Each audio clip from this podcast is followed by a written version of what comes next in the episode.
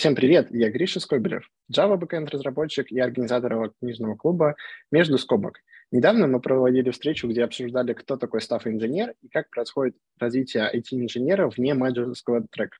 Сегодня в продолжении этой темы развития а, босса сеньора, или можно сказать даже в параллель, мы поговорим про такую интересную роль, как SRE, и также разберемся с DevOps.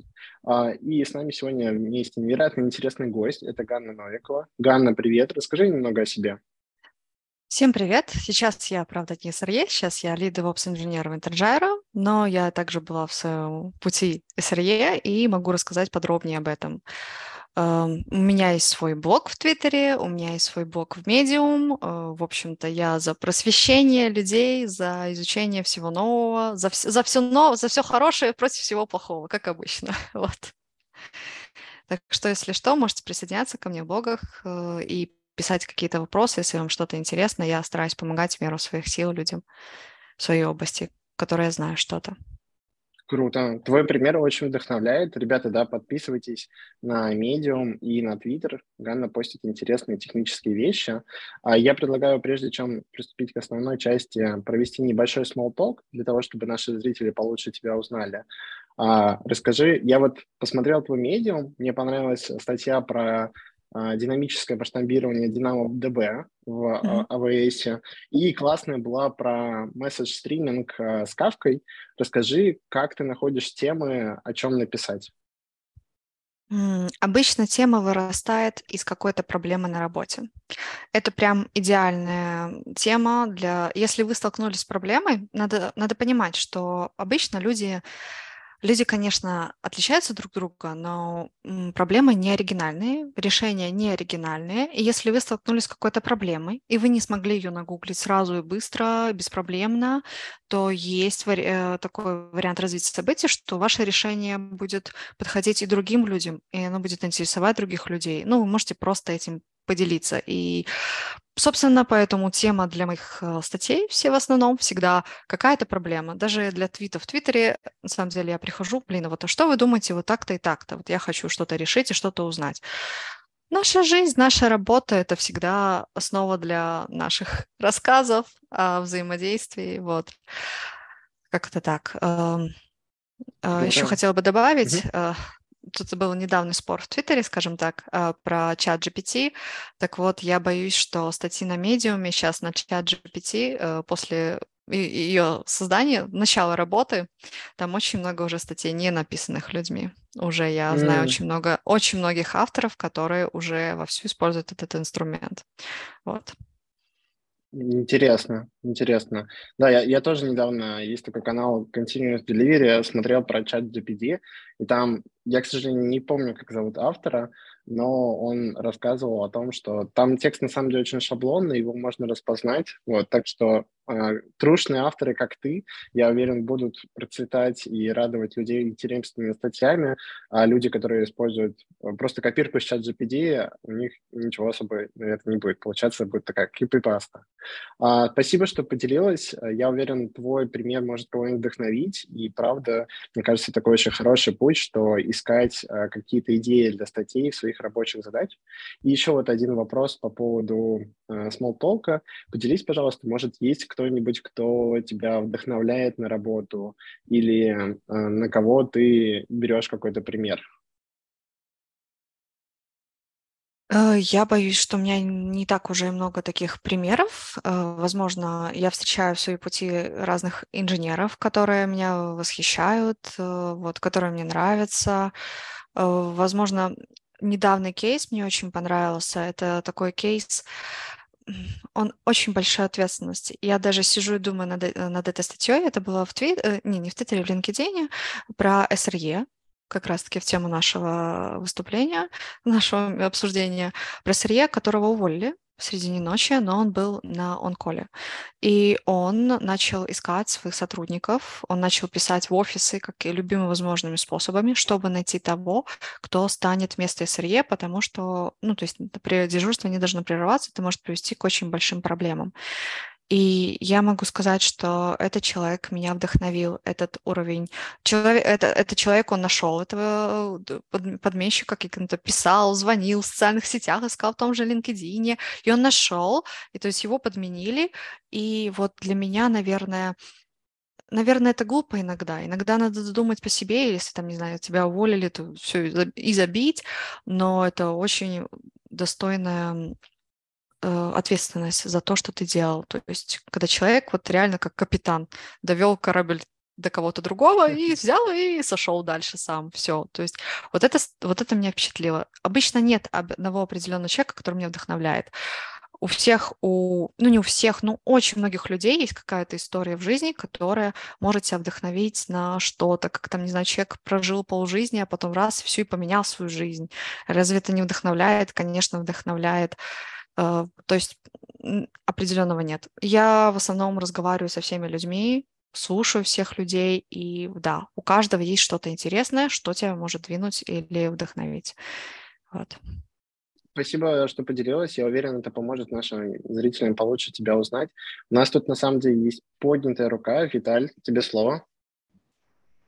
Да, привет. Э, привет. У меня вопрос по поводу увольнения человека посреди ночи. Э, каким образом он искал себе замену в LinkedIn для дежурства, если речь про дежурство в тот же день? То есть как он бы доступы передавал и так далее. Ну, вот там как раз-таки история была описана, что он писал там, у него были какие-то номера, кому можно было позвонить, он звонил там на личные номера, он писал там в сообщениях, то есть там было это не все просто, там это было все сложно, он не знал, сможет ли он вообще дописаться, прочитать ли его сообщение, вот, э, но каким-то потом признаками то ли ему ответили, то ли он видел, что там статус, что там другой человек он on duty, он все-таки передал свои, так сказать, управления, насколько я помню по этой статье. Да, да, да, да, да, да, да, из LinkedIn, да, да, да, да, да, да, вот-вот, все правильно. И начальнику, и всем, кого он нашел. Все, спасибо за подсказку, потому что я вот прям напрямую э, это не помнила. Да, так и было. Да, и, ребят, если найдете ссылку, кидайте, очень будет интересно почитать про эту историю. И, Виталий, я уверен, можно, да, будет погуглить и поискать про эту историю. Я предлагаю, на самом деле, уже переходить к основной части. Мы, на самом деле, уже много сказали SRE, DevOps. А, Ганна, расскажи нам, пожалуйста, кто такой SRE-специалист и чем он занимается? SRE-специалист, если мы перейдем к самому определению, сайт Reliability Engineering, это специалист, который э, обеспечивает надежность доступа к сервису, к сайту. То есть здесь э, говорится сайт, но вообще-то говорится полностью про сервисы, про какой-то сайт, может быть, про группу сервисов, про вот то, что принадлежит вам, то есть то, что входит в вашу зону ответственности. Надежность – это то, что все сервисы, все будет доступно для клиентов, для вас самих, для заказчиков. И это самая основная задача. И SRE отвечает за то, чтобы доступность была обеспечена на всех уровнях, на уровнях инфраструктуры, на уровнях кода, хардвера, э, для так, в каком-то месте он в саппорт тоже участвует. То есть э, это надежность, доступность сервиса на всех уровнях. Это, если так высокоуровнево описать э, профессию SRE, что нужно, что от него зависит. Ясно. Спасибо. А, мне понравилось твое определение это как раз, да, такой довольно-таки высокоуровневый, но наиболее, наверное, точный ответ. А, на самом деле, если искать информацию по поводу того, кто такой SRE, или спрашивать людей, например, в социальных сетях, то многие пишут, что это как будто человек, который а, занимается вообще всем, это многорукий, много, многоногий специалист, который делает все везде и сразу, и это довольно-таки очень интересно. А, Ром, у тебя рука, без слова. Ну да, на самом деле вот относительно SRE я всегда подразумевал, что это есть некоторая, ну, некоторый отдельный уровень взаимодействия с приложением. То есть если мы рассматриваем, например, operations отдельно, да, это только люди, которые занимаются эксплуатацией. Разработчики, mm-hmm. которые занимаются, собственно говоря, разработкой. И вот возникает DevOps, да, некоторая сущность, которая, казалось бы, одновременно эксплуатирует и разрабатывает.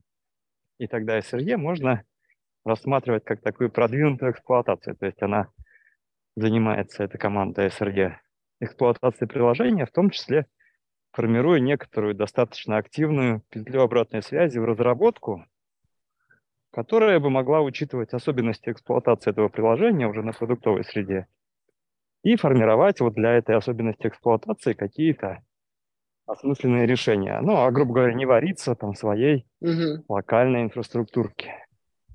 Мне казалось, что вот именно основная особенность в этом.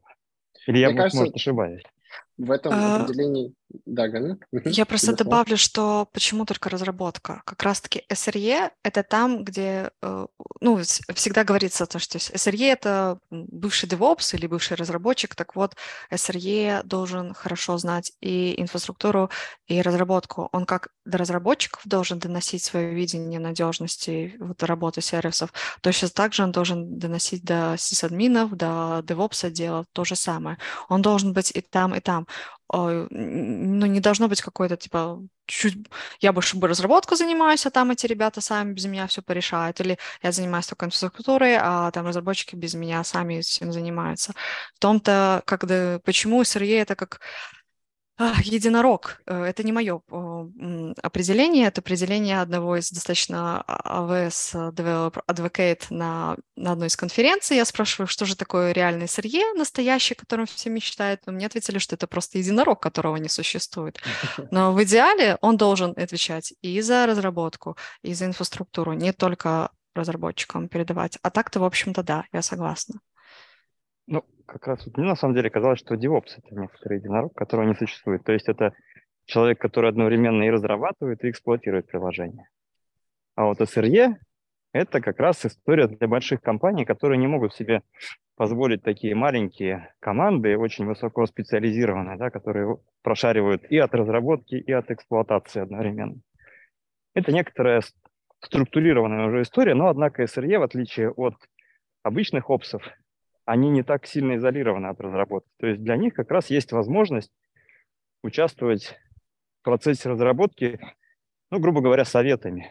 Как им, разработчикам, то есть улучшить, например, свою архитектуру для того, чтобы она выдерживала те, например, SLA, которые предполагаются для уже продуктовой среды.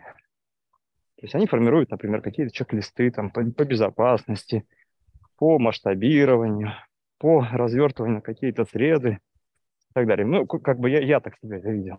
Возможно, я На самом деле, конечно. Ром, в дополнение к твоим словам, у нас на YouTube как раз-таки пишут о том, что и это на самом деле даже как вопрос, наверное, вот интересно, что Ганна думает, по поводу того, что это тимлид для разрабов и девопсов, SRE. Или нет? Ну, я бы не сказала, что это тимлид. Тимлид должен учитывать какие-то, а, должен учитывать требования с других команд, но это не совсем не тимлит.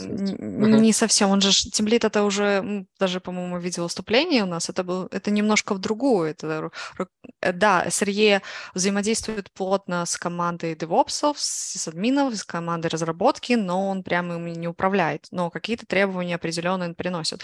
Ну, то есть э, SLA не зависит только от кода. SLA очень часто зависит от инфраструктуры, поэтому SRE должен взаимодействовать и с DevOps, и с, админами, то есть он должен быть и справа с разработчиками, и слева с, с DevOps э, отделом. То есть э, тут я не согласна, что тут есть перекос. Тут не должно быть перекоса. Тут человек должен э, быть в курсе и разработки, и инфраструктуры. В этом-то может быть одна из сложностей, то, что он должен это все знать. Ну, просто мне казалось, что это как раз больше DevOps. То есть это вот DevOps — это человек, который одновременно знает и разработку отлично, и инфраструктуру отлично. А SRE, который больше знает инфраструктуру и чуть похуже знает разработку. То есть это такой специалист, который все-таки он структурирован больше в эксплуатацию. Просто, ну, я не знаю, может быть, мы как-то DevOps не понимаем э, одинаково. Давай, ну, грубо говоря, вот есть рассказать, стандартная, да. Угу. Да, э, просто я договорю, есть стандартная mm-hmm. конфигурация dev, ops отдельно, operations, которая эксплуатацией занимается. Есть какая-то конфигурация DevOps. Про нее как бы отдельно, наверное, хочется поговорить, потому что не совсем понятно, что это такое, ну, как бы вот в моем понимании и вашем понимании. В моем понимании это просто такие крутые спецы, да, маленькая такая обособленная команда, которая одновременно и разрабатывает приложение, и эксплуатирует. А есть еще SRE какой-то уровень. Вот, они занимаются, наверное, больше эксплуатации, но очень сильно влияют на разработку через петлю обратной связи, либо через какие-то совместные там коллаборации. Да? Угу. Просто так это представляю. Но, возможно, я как-то... Давай спросим Ганну. Ганна, поделись, пожалуйста, что ты думаешь. Ну, во-первых, DevOps — это не человек. Запоминаю. У меня есть один человек, один знакомый архитектор, который, когда слышит это, он всегда говорит, что DevOps — это не человек, это практики, которые могут быть э, использоваться, а могут не использоваться. И я не согласна, что DevOps, как раз-таки DevOps достаточно близко стоит к SRE, но DevOps вроде бы должен писать код, но SRE прям прям совсем много пишет код. Вот, то есть э, это немножко в другую сторону. DevOps именно больше за инфраструктуру отвечает, хотя uh-huh. да, он должен писать код, но там больше в структурную сторону, на мой взгляд, он сдвинут. А SRE, он где-то вот реально на этой границе стоит. И плюс запросы коду, ну как это запрос э, к разработчикам? Нет, э, по информации, которая у меня есть, ну, насколько я себе представляю это, SRE настолько глубоко э, до хорошо должен знать код. Он должен, он может быть тем, кто фиксит баги, но SRE будет одним из тех людей, который ревьюет pull request ы чтобы ничего какого-то, каких-то странных вещей не прошло в production код. И это человек, который принимает архитектурные решения э, ну, вместе с какой-то командой, то есть э, разработкой, он э, принимает участие, он там, не знаю, опрувит, ревьюет это в том числе. И то же самое происходит с DevOps стороны в том числе, тоже какие-то архитектурные решения для инфраструктуры тоже в этом участвует SRE. Вот. Я надеюсь, ну, ответила. Есть, я думаю, да. Я как бы про DevOps я не говорил, что это человек. Я говорил, что это некоторая конфигурация, в которой угу. как бы разработка с эксплуатацией, они объединены. Ну и плюс набор каких-то, видимо, специфичных артефактов, да, феноменов, которые этому, этой конфигурации присущи.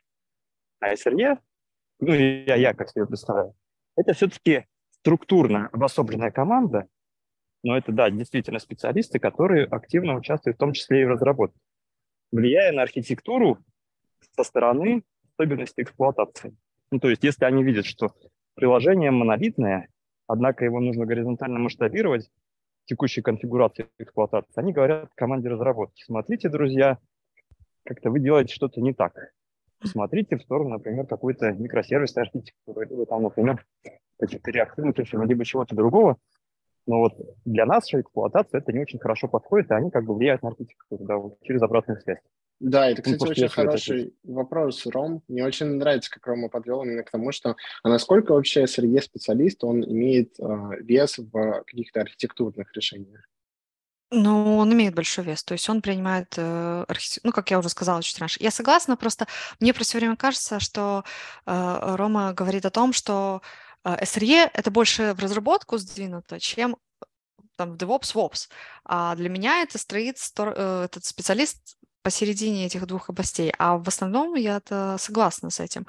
И как я уже сказала, что SRE, он смотрит pull реквесты чтобы там, не знаю, там не было каких-то неоптимизированных запросов в базу, например, я такое видела однажды, или и архитектурные решения какой-то там новые, там, э, когда разработчики хотят какой-то код написать, там а, может прийти сырье сказать, вы знаете, мы можем там сделать через это такой-то у, такой-то инструмент, и тогда не надо будет писать какой-то код, который просто будет дополнительно нашим внутренним велосипедом. Да, то есть он очень, он как апрувер, как ревьюер в архитектурных решениях и в коде участвует. И также пишет свой, свой, он тоже может участвовать. Э, в некоторых командах он участвует, в некоторых командах он не участвует. То есть зависит от э, Насколько я понимаю, насколько я видела, все-таки SRE, он очень сильно зависит от самой компании, то есть требования к SRE, к тому, что реально делает SRE, это зависит от самой компании. Угу. SRE в Гугле будет очень сильно отличаться от SRE в какой-то небольшой компании, которую решили сделать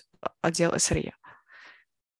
Мне кажется, мы сейчас еще, на самом деле, мы ходим вокруг одного и того же вопроса. Я думаю, Рома, если сейчас мы его разберем, то станет наибольше понятно. Это по поводу того, какие ключевые качества для одного и того специалиста. То есть мы сейчас, на самом деле, вот уже слышал про SRE, что это человек, который должен иметь архитектурное видение, он должен разбираться в инструментах, которые используют, также иметь э, возможности, ну, качество коммуникации, код-ревью, Ганна, расскажи еще, какими ключевыми качествами должен э, обладать SRE-специалист и какие качества присущи DevOps специалисту? То есть мы будем все-таки их разделять, потому что некоторые из них совпадают.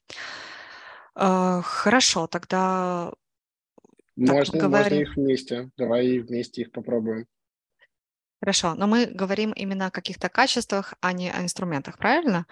Так вот, э, если DevOps инженер, то это э, инженер, который использует DevOps набор практик, которые помогают автоматизировать, э, интегрировать процессы, то есть убрать вот эту вот э, старую практику, когда э, разработчики что-то слепили код, перекинули за стену к опсам, опсы что-то сделали и запустили его. То есть они вместе, чтобы быть, кооперироваться вместе с командой разработчиков и командой ответственной за эксплуатацию operations, и чтобы все они вместе быстрее, надежнее собирали, тестировали, выпускали релизы. А SRE — это, разработ... это больше разработчик и человек, который знает инфраструктуру, а, это ну, человек, который больше смотрит а, за проблемами инфраструктуры и эксплуатации с помощью разработчиков, то есть больше именно за надежность. То есть конкретно его интересует надежность, чтобы это надежно работало. То есть, возможно, его не так э, сильно интересует, э, как это будет быстро деплоиться, как это будет удобно деплоиться, а его интересует именно эта сторона, что это будет э, надежно и приложение не будет падать. Вот. Что, за что еще SRE может отвечать? SRE может отвечать за мониторинг предложений, SRE может отвечать за автоматизацию для повышения надежности, то есть какие-то операции, чтобы не были сделаны руками. SRE отвечает за управление инцидентами, за инцидент-менеджмент, то есть что у нас, у нас всегда случаются проблемы, поэтому человек обязан за них. То есть SRE должен быть в, в этой области тоже знать и разбираться, и, возможно, управлять. И, как я уже упоминала, ревью кода. Это если коротко. Вот. Вот мне стало интересно, мы сейчас говорили про надежность, а какие основные метрики надежности есть для приложений? По-моему, э, golden, four golden signals – это задержка, например, э, время ожидания приложения на запрос, трафик, э, ошибка, это когда uh-huh. приложение не работает или что-то еще. И пропускная способность это там насыщение приложения в реальном времени. То есть, ну, типа, если очень много запросов, то очевидно, что будут задержка выше, что раб- работоспособность сервиса снижается. Вот. Это four golden signals, насколько я помню. Четыре самых важных метрики. Интересно. Мы обязательно, я найду какую-нибудь ссылочку и закину, или ту, которую ты порекомендуешь. Mm-hmm. Круто, круто. Спасибо, что рассказал про ключевые качества для SRE э, и практик DevOps. Да, все то, что нужно знать для того, чтобы обеспечивать надежность и лучшую поддержку наших приложений. А расскажи, пожалуйста, твой путь, как ты стала э, DevOps, э, лидом DevOps ну, пройдя через SRE в том числе. Да. Э, хорошо. Я очень люблю это рассказывать, э, потому что моя карьера DevOps началась с того, что я удалила продакшн. Любимая история на все времена. Э, когда-то я была junior software engineer. Но мы на тот момент, вот на самом деле сейчас вспоминаю, это было одно из лучших моментов, потому что мы были очень близко к SRE. Ну как, мы, нет, мы были даже не SRE, мы были настоящими DevOps-инженерами, потому что мы одновременно отвечали и за разработку, и за депой, потому что это был маленький отдел, там все только начиналось, как бы рук свободных не было, отдельных DevOps инженеров отдельных не было, и как бы ты сам должен был ответственен быть за все. Соответственно, мы писали код, мы его деплоили, мы делали какой-то automation, мы релизили, мы вот отвечали за надежность в том числе. Эм, и тогда был у нас свое какой-то такой сервис внутренний, которым можно было настроить э, даже не, воз... не можно. Проблема в том, что это было обязательно настроить, в том, чтобы э, виртуальная машина могла удалиться, то есть она не была вечной. И если там надо, нужно, то надо было переставить на это удаление. А как-то я там за полгода создала эту машину, поставила там где-то на 2 января и забыла об этом. Да, но мы все восстановили. И потом после этого я еще долго занималась тем, что занималась бэкапами, занималась вот, вот таким, чтобы это ничего не повторилось. И помню, что я еще лично выпилила эту фичу по удалению виртуальных машин, но потом позже, через несколько лет ее вернули, и я решила уволиться, чтобы не повторить еще раз. Вот. Далее я уже шла по... Э, э, я выбирала, несколько лет работала таким софтвер-инженером, который, в принципе, в двух областях, но душа мне больше склонялась к DevOps э, пути. Далее я искала работу после четырех лет или сколько там, после распределения еще на этом месте.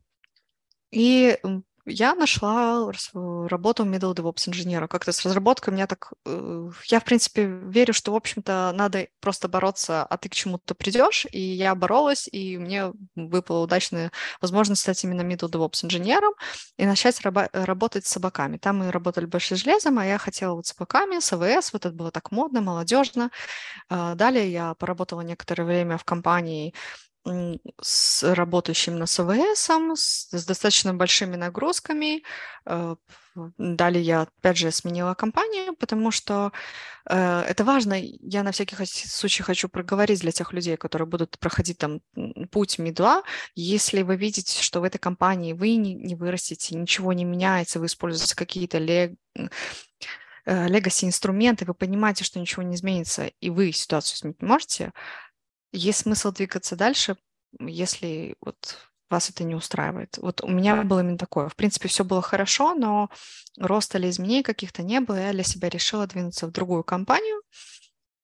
Вот, э, в, в, в гейминг, так сказать, в игру, в игры. И там уже они, э, то есть э, ребята хотели именно SRE, потому что им нужно, важно было не только, как будет процесс деплойментов и прочего организован, но чтобы система была надежна. И там я занималась инцидентами, там я занималась SLA, SLO, чтобы это все замерялось, чтобы это все uh-huh. было то есть, скажем, приводило это все в порядке, чтобы э, у нас все, все везде был мониторинг, метрики, Э, вот, в принципе, тогда я изучила все эти книги Гугла, обязательно их советую к прочтению, ну, наверное, потом это упомяну. Вот, и мы старались сделать SRE в нашей тогда не очень большой, но очень продвинутой компании. Вот, тогда я была сырье, я пробыла там достаточно долго, на мой взгляд, но пришло время двигаться дальше, и я перешла уже в другую компанию, где мы работаем, все-таки я как э, DevOps-инженер больше работаю, но э, SRE у нас не то, чтобы нету SRE, но я занимаюсь вещами из SRE. Например, я занимаюсь mm. дальше инцидент-менеджментом, это моя ответственность, я это все смотрю. Ну и мониторинг, опять же, очень многие вещи я продолжаю работать те, что и работала как SRE. Как SRE вот. Круто, круто. Спасибо, что поделилась своим путем. А, по поводу того, что не бояться сменить работу, это на самом деле очень хороший карьерный такой а, совет. Я уверен, что мы еще поговорим про карьеру. А, и тут на самом деле такой интересный вопрос. Он как будто немного около карьеры, а, немного около того, как SRE вообще а, старается бороться за надежность, это вопрос по поводу того, как SRE принимает новые технологии. Тут вот спрашивают, что, получается, в проекте могут использовать старые технологии только из SRE. Я думаю, такое возможно, потому что если какой-то там новый инструмент, который SRE не заапрувил, а, и он там, не знаю, может все сломать, то есть, ну, то есть, не знаю, мы там какой-то POC сделали, использование этой тулы, и там, не знаю, какой-то подразумеваем, что все может поломаться, тогда да, да, наверное, SRE может блокировать использование новых инструментов, но опять же, для любого инструмента можно придумать, как это сделать, как внедрить его степ-by-степ, как сделать его более удобным, то есть, ну, чтобы его все-таки внедрить себе, но без uh-huh. особого урона. Ну да, я согласна. Я знаю такие случаи, когда SRE может действительно заблокировать. То есть вот э, ситуация, разработчики должны как можно быстрее сделать деплой на продакшн, а SRE должен э, сделать так, чтобы этот деплой был идеальным и ничего не сломал. Ну и с этой точки зрения, естественно, если там что-то новое, какая-нибудь новая тула, что-нибудь, неважно, что-нибудь новое, которое все поломает, и ничего, не, приго- не приготовлен какой-то план деплоя, то, естественно, я согласна с тем, что да, это, возможно, будет заблокировано, и, возможно, это даже правильно. Да, это Нужно очень... контекст такое э, предотвращение каких-то поспешных действий, потому что, да, в спешке можно какой-то баг. Еще, возможно, это выглядит, наверное, как переговоры с э, службой безопасности, с ними тоже всегда нужно договариваться по поводу новых инструментов, например, там, Vault, Cloak или использование э, секретов в Kubernetes. А так, наверное, если резюмировать, это нужно коммуникации, поэтапная работа и как-то это, э, наверное, практиковать какими-то proof of концептами, да? Да, да-да-да. Э, это должен быть план миграции на новую тулу. Э, proof of concept там, типа, не только как вы это будете внедрять, как мы там, например, в песочнице там на, дев, на dev-среде это разворачивали, а еще э, плюсы и минусы от использования. Эм, вот у меня есть такие случаи, что ты можешь использовать тулу, но ты должен доказать, что она действительно полезная, а не просто принес, потому что это что-то новое, модное, давайте попробуем. Ой, я, на самом деле, у меня были такие ситуации, когда кто-то принес что-то новое, модное, потом ушел, а ты с этим дальше живешь, это... я понимаю сырье, который это заблокировал. Потом очень много проблем. Да, поэтому я думаю, что можно попробовать еще раз с самого начала этот э, процесс сделать, там, когда хочешь новую тулу какую-то включить, но нужно подготовиться с этим, написать план, как мы будем внедрять, плюсы, минусы, показать, что плюсов больше, там, то есть все подготовиться, и тогда, я думаю, это уже запровят. Я уверен, у всех есть какая-то такая история, где там у вас там горят дедлайны, там последние недели квартала, где вам нужно затащить проект, и кто-то приходит такой, давайте новый фреймворк. Так же хочется в последние два дня это сделать. Тебе на YouTube пишут спасибо за ответ. А, я уверен, он поможет людям понять, как бороться, или наоборот, что это польза, когда SRD блокируют, или как с ними договариваться. А еще, на самом деле, в тему вот карьеры и развития вопрос от меня по поводу того, что вот мне интересно прояснить, SRE это больше как э, э, какая-то ветвь развития, которая, ну, это эволюция разработчика, или это какая-то параллельная ветвь развития? Даже, а я вот всегда думала, что это эволюция DevOps, вот как. Хотя, да, да, скорее больше разработчика. Тут правда, эм, когда читаешь требования, то в основном первое место занимает типа разработчик, который все посмотрел, все видел, и вот он заинтересовался DevOps, и вот это прямая карьера SRE. То есть мы рассмотрим предлагаю сейчас рассмотреть просто стандартные, как люди становятся сырье. То есть mm-hmm. первый кейс я уже писал, да, разработчик, который э, заинтересовался DevOps, инфраструктурой, всем, что, чтобы сервис работал как можно лучше. Второй кейс — это DevOps, который умеет в код. Тоже чуть-чуть более редкий вариант, но тоже возможно. Далее, что у нас есть? бывает какой-нибудь QA Automation или Support инженер, они тоже могут вырасти в SRE, э, потому что они знакомы с кодом, они знакомы с требованием, с требованиями, они знакомы, где что э, может поломаться, и такие люди тоже могут вырасти. То есть вот как бы таких я назвала, назвала как бы четыре основных категории, которые я знаю или видела, как э, люди становились SRE. Возможно, есть более редкие какие-то, но я просто о них не знаю. Ну, всегда же может быть что какое-то исключение. М, Интересно. Ну вот, э, да, на самом деле, мне кажется, стоит не забывать про QA. Наверное, им тоже это, возможно, интересно, потому что э, я очень часто видел кейсы, где в хороших архитекторов или каких-то тех лидов вырастали именно QA, ну или в разработчиков, потому что они э, очень долго разрабатывают систему, ее тест, ну, тестирование систему. Они ее тестируют, они всегда понимают, какие требования к тому или иному инструменту нужно предоставить, а код там уже потом как-то, да, можно научиться писать. Круто, круто. А если говорить вот именно про а, DevOps или по поводу разработчиков, то с какой позиции обычно легче всего перейти в SRE? Просто мы сейчас перечислили, как будто ему нужно иметь очень большое количество технических с... навыков. Угу. Извини, что перебиваю. Все-таки с разработчиков. Считается разработчика типа проще перейти. Но я должна взять, э, обязательно указать, э, мне кажется, SRE, я почти уверена, по-моему, так и есть. Джуном SRE стать невозможно. Надо знать либо инфраструктуру, либо разработку. То есть это где-то с позиции middle ты уже можешь идти на SRE. Mm. Mm-hmm. Ну да, то есть это такая middle plus, такая сеньорная больше профессия. Здорово, круто. А, расскажи, что вообще лично тебе нравится в SRE и DevOps, и то, чем ты сейчас занимаешься. Я, наверное, люблю такие моменты, когда все работает и все хорошо. Вообще, если э, немножко именно от сырья DevOps, в принципе, в IT, э, большинство профессий в IT занимается тем, что все было хорошо. И вот я испытываю удовольствие, когда у меня все работает, все работает как надо, правильно, без ошибок, без проблем, без каких-то проявлений э, проблем, ошибок в логах, то есть без каких-то поломок. То есть я вот этого испытываю удовольствие, когда все сделано правильно, когда вот ты посидел, настроил автоматизацию, там у тебя все вот за, все, все задеплоилось автоматически, все автоматически проверилось, и ты вот сидишь такой и радостный такой, вот, я теперь чувствую удовольствие, вот что я вот все работает, все хорошо, никаких проблем нет.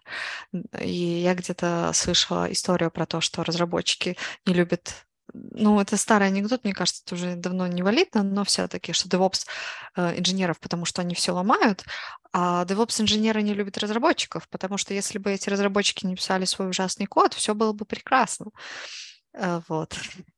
Ну, то есть в основном я вот испытываю удовольствие, когда у меня все работает, все налажено, все красиво, красивый мониторинг, красивые метрики, оповещения. То есть э, вот как-то так. Вот от этого испытываю удовольствие. Круто. Спасибо большое, что поделилась таким а, ли, ответом на такой личный вопрос. А, Ром, у тебя рука, без слова. Да, я, наверное, согласиться. Этот Сергей, он наверное, не такой уж прям зависимый от разработки. Да? То есть, если понимать DevOps, ну, по сути дела, это достаточно сильный косячок, да, то есть вот набор Ром, тебя на самом деле очень плохо Очень слышно. плохо. Да, можешь написать, пожалуйста, мы а, озвучим вопрос. Окей, окей. А, вот, пока Рома пишет свой вопрос, а, я бы хотел спросить тебя о том, а, вот а, ты тоже сейчас уже упоминала по поводу того, что а, не всегда в компаниях есть прям выделенная роль SRE. Mm-hmm. А, расскажи, в какой момент компания принимает а, решение, что ей нужна именно выделенная роль SRE? Я думаю, что это происходит в тот момент, когда компании важно ну, уже не просто сам, самый максимально быстрый деплой, чтобы все это все как можно больше фич, а в тот момент, когда компании становится важно, чтобы сервис был доступен или у него была какая-то определенная э, метриками доступность для клиентов, это гарантия для клиентов, это гарантии для пользователей. И в тот момент компании необходим, необходим SRE. А, пока до тех пор, пока, например, сервис там может быть работать через пень-колоду, но он все равно будет э, интересен пользователям и клиентам, ну, SRE, наверное, не так сильно важен, как бы тут важнее новые фичи запилить. А вот когда уже важно, чтобы именно чтобы оно даже не, со, не с таким большим количеством фич, но оно работало стабильно, тогда уже компании необходимо SRE. Даже по примеру того же Гугла. То есть это речь больше про maintenance, то есть сопровождение продукта, когда он уже да, вышел да. на плату. Круто, круто. А, а это как-то вот разница, это как-то вот получается про больше продуктовые, да, компании? Наверное, да, больше про продукт свой личный, чтобы он более стабильно работал. Хотя, мне кажется, ну, я про аутсорс SRE Возможно, я просто не работала с такими людьми, но где я сталкивался с РЕ, в основном это был действительно продукт. Да, когда важно, когда свой продукт уже э, стабилен, его можно продавать и говорить, что вы можете там зайти в любое время дня и ночи, и все окей с ним. Думаю, да, что аутсорс это больше написал код, залил и забыл, все, и свободен. А я вот, э, если говорить про то, что это компании, продукт, клиенты, я вот на самом деле вспоминаю такие классные штуки, вот меня это невероятно радует. Это, это парадоксально. Вот есть всякие эти даунтаймы, то есть mm-hmm. я не помню, как сервисы, вот, по-моему, у Телеграма был или у Фигма, у Мира было тоже, что когда у них какой-то ложится сервис, они прям, ты можешь зайти на страницу определенную, и там пишут о том, что вот э, упала авторизация или там упал основной наш э, функционал. Это на самом деле выглядит так мило, то есть ты просто знаешь, что ребята хотят тебе показать, что у них там что-то упало, вот, и в какой-то момент, да, это восстановится. Э, я, насколько понимаю, это тоже, наверное, такие вещи настраивают SRE, вот, это такое интересное отношение к клиентам. Что ты вот по этому поводу думаешь? Ну, сказать, что скорее, я думаю, что это планирует SRE, а настраивать это уже может и кто-то другой, потому что очень много разных сервисов для того, чтобы показывать свой downtime или не downtime. Там, по-моему, я не рекламирую, просто на вскидку я вспомню InStatus, и там можно запилить для своей компании страничку э, mm. и указать какие-то проверки, и она будет автоматически, ну, то есть по HDR, она автоматически проверяет какие-то твои сайты, указывает, там у тебя все хорошо или у тебя все плохо. Вот. Но планирует это SRE. Конечно, это очень полезно, но э, по моему опыту э, некоторые компании, пока не накидаешь кучу репортов, они не отображают, что у тебя все плохо. Вот. Некоторые пытаются игнорировать, или там, я не знаю, это, ну, я понимаю, что им лучше показатели, лучше, высшие СЛА, но как есть. Но сейчас в основном большие компании э, обязательно имеют такую страничку, и не очень большие, потому что ее можно предоставить заказчикам, и это как будет как показатель. А, вот. О, Роман хочет задать вопрос. Да, Ром, тебе слово. Мне кажется, что то нет, все равно не очень хорошо слышно. Да, сейчас не, ну ладно, сейчас скоро попробуем. Да, это второе пришествие романа. Будем надеяться, что будет и третье. Ром, если что, напиши, мы его озвучим и разберем. А у меня, на самом деле, еще вопросы. Я бы предложил, на самом деле, сейчас перейти к части про собеседование. Расскажи, как проходит собеседование на SRE? Mm-hmm. На что больше всего обращают внимание? Ну, я думаю, э, спрашивают про, ну, как я, как для меня это было, э, спрашивают, как ты, э, там, не знаю, просят написать что-то в коде, ну, то есть именно код, на, в принципе, на любом языке, который тебе удобен. Э, в Гугле, например, на SRE-инженера всегда проверяют алгоритмы. Там, что на разработчика, что SRE-инженера должен обязательно знать алгоритмы. А, также System дизайн проверяют, то есть проверяют вот эти все навыки, которые я перечислила, но если мы там не говорим о собеседовании в Google на SRE, если мы говорим о более маленьких компаниях, то проверяют эти все навыки, которые я выше перечислила, то есть как бы ты сделал мониторинг лучше, как бы там постепенный релиз, э, то есть что ты думаешь о инцидентах, как там лучше э, оформить, что такое постмортем, то есть они проверяют все эти навыки, и я бы, и не только я, в принципе, лучше всего спросить еще, где вы читали про главные практики SRE, не где вы, а что вы читали, и вот расскажите нам примерно то есть даже что-то из книг. То есть, потому что в каждой компании может использоваться разные инструменты. Также эти, знание этих инструментов тоже проверяется. Там, например, SRE нанимается в компанию, где все основано на Kubernetes кластерах. Естественно, мы, он, мы как собеседующие должны проверить его знания, как настраивать, какие-то деплойменты, чем stateful set отличается. Ну, то есть такие инфраструктурные про- проблемы, там какие-то health пробы. То есть э, будут э, проверяться какие-то высокоуровневые понятия э, про best best practice, про вот все, что описано в книгах, и также что применимо к конкретной компании, например, что интересует, например, в компании нет инцидент менеджмента. Ну, естественно, будут у человека, mm. но, но, которого нанимают, будут про инцидент менеджмент спрашивать. И будут спрашивать э, по инструментам, которые необходимы именно в этой компании. Э, называть самые распространенные там Kubernetes, Terraform, знание cloud-сервисов. Это самые распространенные, может и более редкие, там, ну не как редкие, Ansible тоже достаточно распространен там. Но написание кода мы уже обсуждали, что это обязательно для человека, который претендует на звание SRE, то есть он должен писать на том языке, который ну, в основном используется этой компанией если там один язык используется, если несколько, там, не знаю, Python и Go были такие ситуации, два языка используют, тогда, uh-huh. ну, человека надо будет хотя бы знание одного из этих языков, второй он уже подтянет. Вот. Вот так вот проходит собеседование. А чем отличается собеседование вот э, просто компании и в Google? Э, я сама не дошла до, до последних этапов, но я пыталась, как говорится. Э, ну, там несколько этих э, этапов всегда. Там разговор э, с HR, с рекрутером, один из первых, потом алгоритмы, э, дизайн. И вот, по-моему, есть еще определенные этапы, где тоже обсуждаются какие-то, задаются сложные вопросы. Но, честно говоря, я э, дальше, дальше не ресерчила об этом. Вот как бы из основных помню, что алгоритмы, э, из основных это с рекрутером, алгоритмы и system design. Роман? Да, надеюсь, сейчас меня слышно хорошо. Да, да, да мы да. тебя слышим, ура!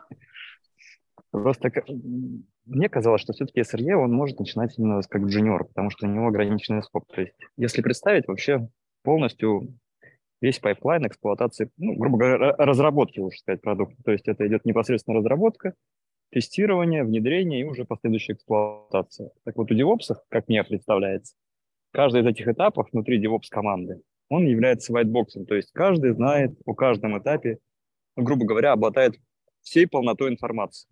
То есть как сконфигурирован и спроектирован продукт на уровне кода, как он покрыт тестами, как он, собственно говоря, внедряется в, в инфраструктуру, какие там скрипты автоматизации и так далее. Вот эта команда действительно, именно DevOps команда, она очень зрелая, там специалисты, ну, наверное, не меньше медла нужны. Или выше, еще лучше выше. То есть это достаточно хорошие, сеньорные такие специалисты, которые прошарены во всем. А SRE все-таки история, она вот, почему она возникла? Она mm-hmm. дешевле. Ну, то есть по внедрению компании SRE это некоторый такой бюджетный вариант DevOps, как мне представляется. То есть это некоторое mm-hmm. все-таки обособленное подразделение, которое относительно большинства этапов разработки продукта, как white box его видят, да, но все-таки это больше смещено в сторону последних этапов, то есть уже тестирования, эксплуатации и внедрения. И вот Я с этой стороны деле... там могут возникать такие джуниоры, которые постепенно могут расти. Ну, как мне кажется, так. Ну, вот я абсолютно противоположную практику видела. Я вот не знаю, вот, но то, что я видела, junior DevOps уберут, потому что от SRE требуется, наверное, это все еще э, близко к тому, что мое определение, оно э, относится к тому, что SRE должен знать и разработку, и инфраструктуру. А поэтому не берут джуниоров потому что джуниор еще толком не знает ни того, ни другого, ему нужно учиться. Поэтому я видела джуниор DevOps инженеров, они учатся, они выполняют мелкие задачи, а, они э, работают с этим, то есть они постепенно учатся, и они учатся только э, в стороне инфраструктуры, скажем так, э, ограниченной какой-то вот все-таки область, когда ограничена. А уже с уровня middle берут либо разработчиков, которые хорошо разбираются в коде, в команду SRE, и они уже изучают инструк- э, инфраструктуру и работают с ней, то есть они еще как бы такие полусырые SRE, но уже они, у них есть знания как бы крепкое в одном. Либо это DevOps-инженеры, которые хорошо знают инструктуру, но код, ну, так, не очень, но готовы как бы учиться, готовы писать. И вот тогда их берут в SRE. Вот э, как бы я вот тут, тут совсем не права, потому что из тех компаний, которые я видела, я видела именно такую практику, что junior SRE это уже все-таки middle где-то, с знанием mm-hmm. хорошего чего-то одного, а junior это DevOps может быть junior DevOps, как бы учит с нуля. Но почему наши мнения могут различаться? Э, компании разные. Э, то есть Google сделал свое SRE, но если посмотреть SRE в других компаниях, он будет разный. У него будет какие-то, он вправо, влево качаться, будет у него что-то будет свое, другое. И поэтому, возможно, какой-то вот, который Роман рассказывает, определенной компании, там вот проще сделать так. Там как-то вот именно сделать SRE-команду, где разработчики будут ну, смотреть еще и за стабильностью.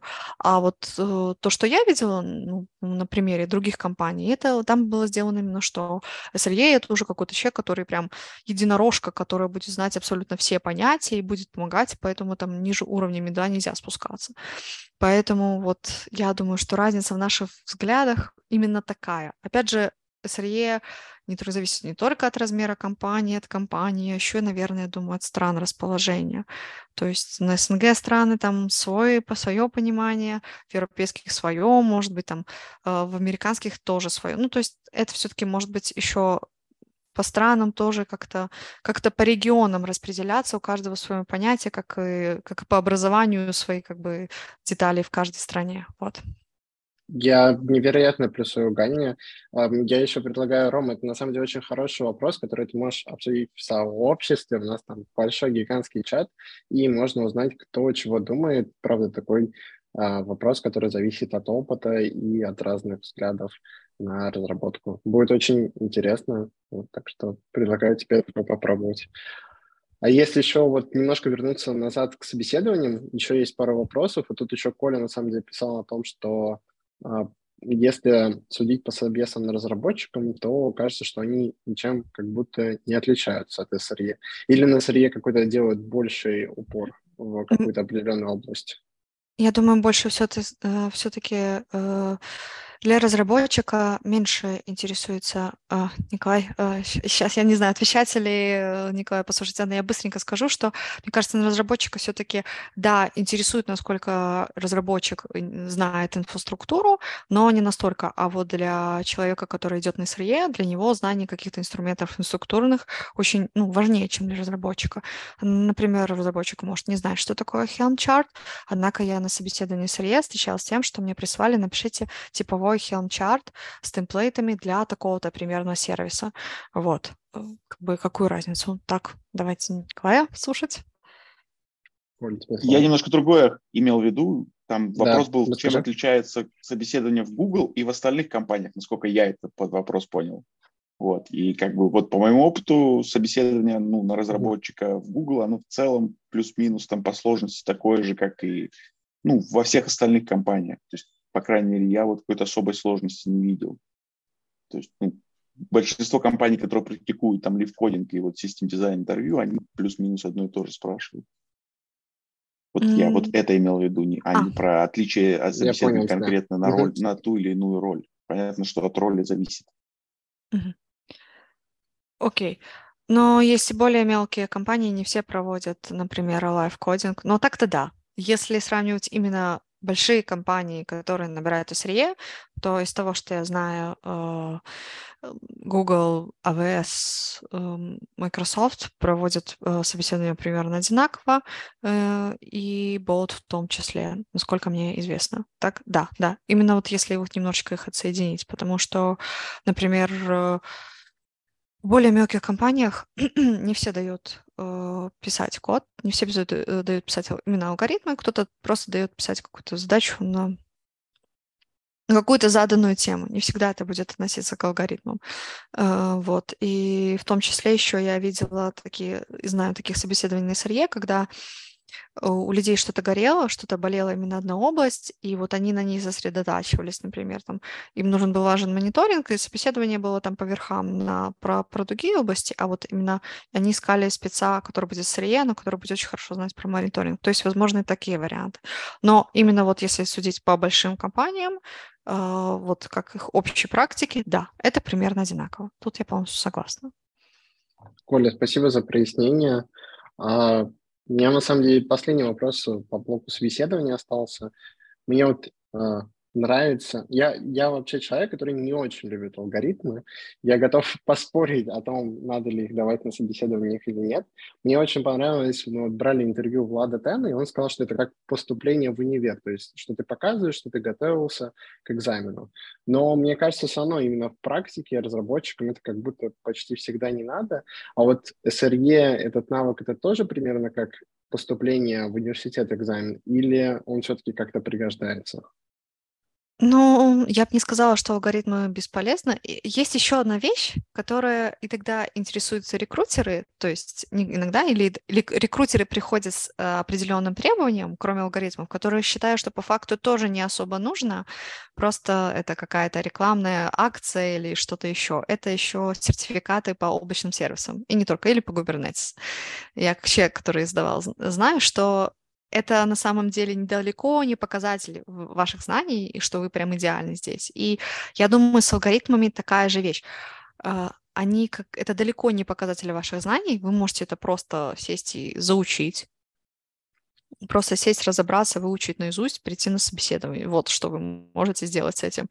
Э, но э, как-то периодич, с определенной периодичностью вам может это пригодиться на ревью каких-то, на ревью кода, когда там какая-то сложность, и вы, и вы вспоминаете такие, о, а вот здесь вот можно сделать проще, это будет там такая-то сложность алгоритма, и это будет выполняться быстрее.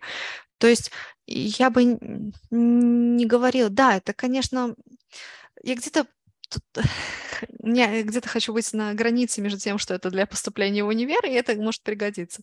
Потому что обычно пригод... может пригодиться все, что ты встретил в мире. Ну, алгоритмы все-таки могут пригодиться, но прям такой вот наизусть, то есть выучить прям какое-то вот дерево, да, это не всегда. Я помню эту известную шутку про то, что ты э, сдаешь там в какой-нибудь большой компании э, тест, ну, тестные алгоритмы, ты проходишь, а потом ты приходишь и кнопку красишь в определенный цвет. Вот, это известный факт, но это как экзамены не вполне себе могут показать с тебя, что ты хороший или плохой студент, так и алгоритмы — это просто один способ тестирования. Просто он общепризнат. Ну, что нам остается делать? Разобраться или подключить чат, чат GPT и решать задачки, найти, как обходить эту систему. Я не знаю, нет, про обход системы не буду говорить, а то мало ли потом мне скажут, что я не молодец. Но, то есть, это такая вещь, которая существует, ее нельзя обойти, поэтому важно ее принять и найти какие-то плюсы, помня о минусах в том числе. Мне на самом деле понравилось, да, вот твоя мысль по поводу того, что это как будто как, наверное, вот я свою аналогию проведу, что это как мышца, ты ее как бы тренируешь, вот, и, возможно, если тебе надо там да, ты как-то мало потратил усилий в короткое время, то это не принесет тебе, в общем, пользу. А если это делать периодически, как-то уделять этому время системно, то получится такой больший результат. Это может как-то там а, повлиять на твое мышление, и ты, правда, станешь замечать какие-то детали, которые раньше не замечал про сложности алгоритмов, про структуры данных. Это интересная мысль. Да. Есть о чем задуматься и пойти учить алгоритмы. Да, это важно. А Порекомендуй, пожалуйста, нашим зрителям, что им можно посмотреть или почитать для того, чтобы а, развивать свои навыки в DevOps и SRE и расти в эту профессию. Давайте про SRE. Ну, то есть DevOps надо, в принципе, прочитать. Э, там не очень много, что значит эти практики, как их э, используют, то есть какую-то стандартную базу прочитать. Про SRE есть книжки от Гугла бесплатные.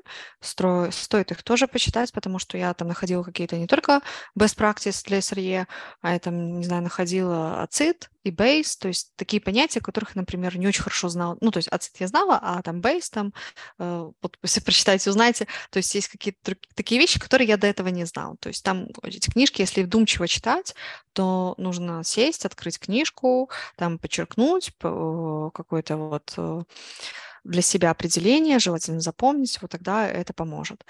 А, Еще для как DevOps, для SRE вам необходимо знать какой-то один язык программирования. Например, в больших компаниях, в том же Гугле, собеседование проводится на... Не... Э, вы можете выбирать язык. Так вот, выберите для себя язык и попробуйте... Э, кто-то пишет алгоритмы. Я, например, инструменты для себя умею писать. Э, я, например, тоже сейчас понемножечку заставляю себя решать алгоритмы. Я это очень не люблю, но но стараюсь э, заниматься. Вы можете тоже. Вы можете писать для себя инструменты на этом языке, решать, решать алгоритмы, а потом, когда придет время, вот, вот покажете свои знания, что я вот знаю, я умею применять этот, этот язык. Э, ну и стандартные инструменты, которые используются сейчас не только DevOps и SRE, но уже и разработчики должны в некоторой степени их знать. Но мы можем долго спорить, должны ли разработчики их знать или нет, но лучше бы знать придем как бы к такому моменту, что как использовать докер, э, как его написать, и вот плюсы, минусы, то есть как работать с кубернетисом со стороны разработчика. Не надо там, ну, то есть э, как бы хорошо, если вы внедри, поймете больше инфраструктуру, но вы должны знать, что такое deployment, toolset, какие-то там объекты, и как вот ваш сервис задеплоить, и как проверить, что он живой. Э, облачные сервисы очень популярны, то есть Конечно, если вы ведете большую компанию, там вас не будут спрашивать именно про облачные сервисы, но в основном другие разные компании, а, которые используют AWS, Google Cloud, Azure, их очень интересуют ваши знания, и вы можете изучать и ходить на сертификацию, можете получать сертификаты. То есть, ну, опять же, помню, что сертификаты не равно знания, но если вы будете вдумчиво подготовиться к этому, вы узнаете много. Ну и Э, вот то, что я читала, рассказывала в самом начале про инцидент менеджмент, а, про SLA, слой, про метрики, но это все будет упоминаться в книге Кукла, вам просто нужно некоторые определения будет э, потом дополнительно для себя разбирать внимательнее и запоминать, и это очень поможет двигаться в сторону SRE или DevOps. Вот. У нас несколько вопросов, один в чате, один от Романа. Да, наверное. Да, спасибо, во-первых, что поделилась. Мы обязательно все ссылочки приложим. А, Ром, тебе слово. Ну, относительно интервью я бы хотел некоторую ремарку сделать. Ну, на самом деле, структурированное интервью, я несколько раз тоже подходил к этому вопросу, насколько оно полезно. Для больших компаний, я считаю, оно очень полезно. Это, во-первых, снижает шум, то есть если у тебя большой поток входящих кандидатов, ты можешь по ним построить всякие социологические метрики, грубо говоря, да. Ну и всегда, естественно, приятнее отобрать людей, грубо говоря, подходящих по твоей культуре в плане того, что они начитаны просто, да, то есть они занимаются каким-то исследованием в плане того, что они решают алгоритмы, они смотрят книжечки, смотрят видосики и так далее. То есть это, конечно, как некоторая лакмусовая бумажка, это, наверное, для больших компаний, да, для тех, ну, наверное, история оправданная весьма. Для компаний поменьше, где ты не можешь статистику конкретную формировать по ним какие-то метрики и выбор сделать ранжированный да, относительно кандидатов, которых ты хочешь между собой сравнить. Я думаю, это все равно тоже полезная история в том плане, что она снижает некоторые субъективные такие смещения. Вот один человек провел интервью, посмотрел на человека, как он делает проектные решения, другой посмотрел, как он работает с алгоритмом, третий посмотрел просто на какое-то общее uh-huh. знаний. И для тебя это все равно формирует некоторую картину общую, причем она более-менее независимая, объективная, относительно кандидатов, которых ты хочешь принять. Мне кажется, все-таки это какая-то, наверное, выгодная история. Ну, для совсем маленьких это, наверное, бессмысленная история. Но ну, а для средних и больших компаний, я думаю, это все-таки такой оправданный шаг.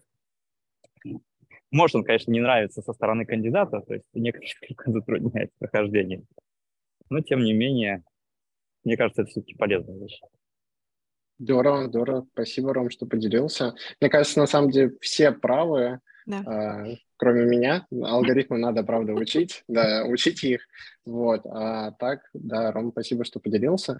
Еще один вопрос в чате от э, Коли. Коля заметил, что мы на самом деле потратили две трети обсуждения про различия между SRE и DevOps, и на самом деле мне тоже кажется, что это э, такой постоянный спор, Ганна, поделись, как ты думаешь, почему очень сложно отделять SRE от DevOps и различать, что является чем? Потому что, э, как я уже говорила, что э, часть людей, которые были DevOps-инженерами, они перешли в область SRE, и где-то вот э, и не все компаниях э, известен этот термин, не все его используют, а сейчас еще и новый термин платформ-инженер появился, платформ-инженер. То есть, э, э, мне кажется, просто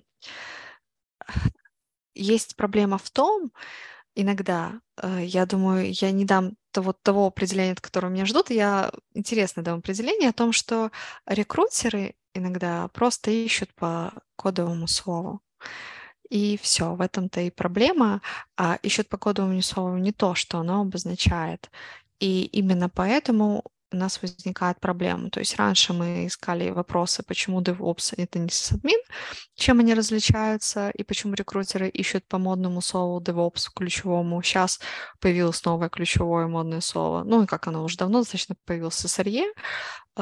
То есть проблема в том, что до сих пор есть некоторые пробелы в этих областях со стороны, там, не знаю, каких-то нанимающих кадров или со стороны, возможно, самих разработчиков или того, кто ищет себе новую работу. Наверное, в этом-то проблема. Но вот для меня очень понятна причина, когда э, очень часто причина, ко мне приходит SRE, э, я ищу SRE, а я спрашиваю про ответственности, а там э, вплоть до ноутбуки настраивать, да, и как бы это не SRE.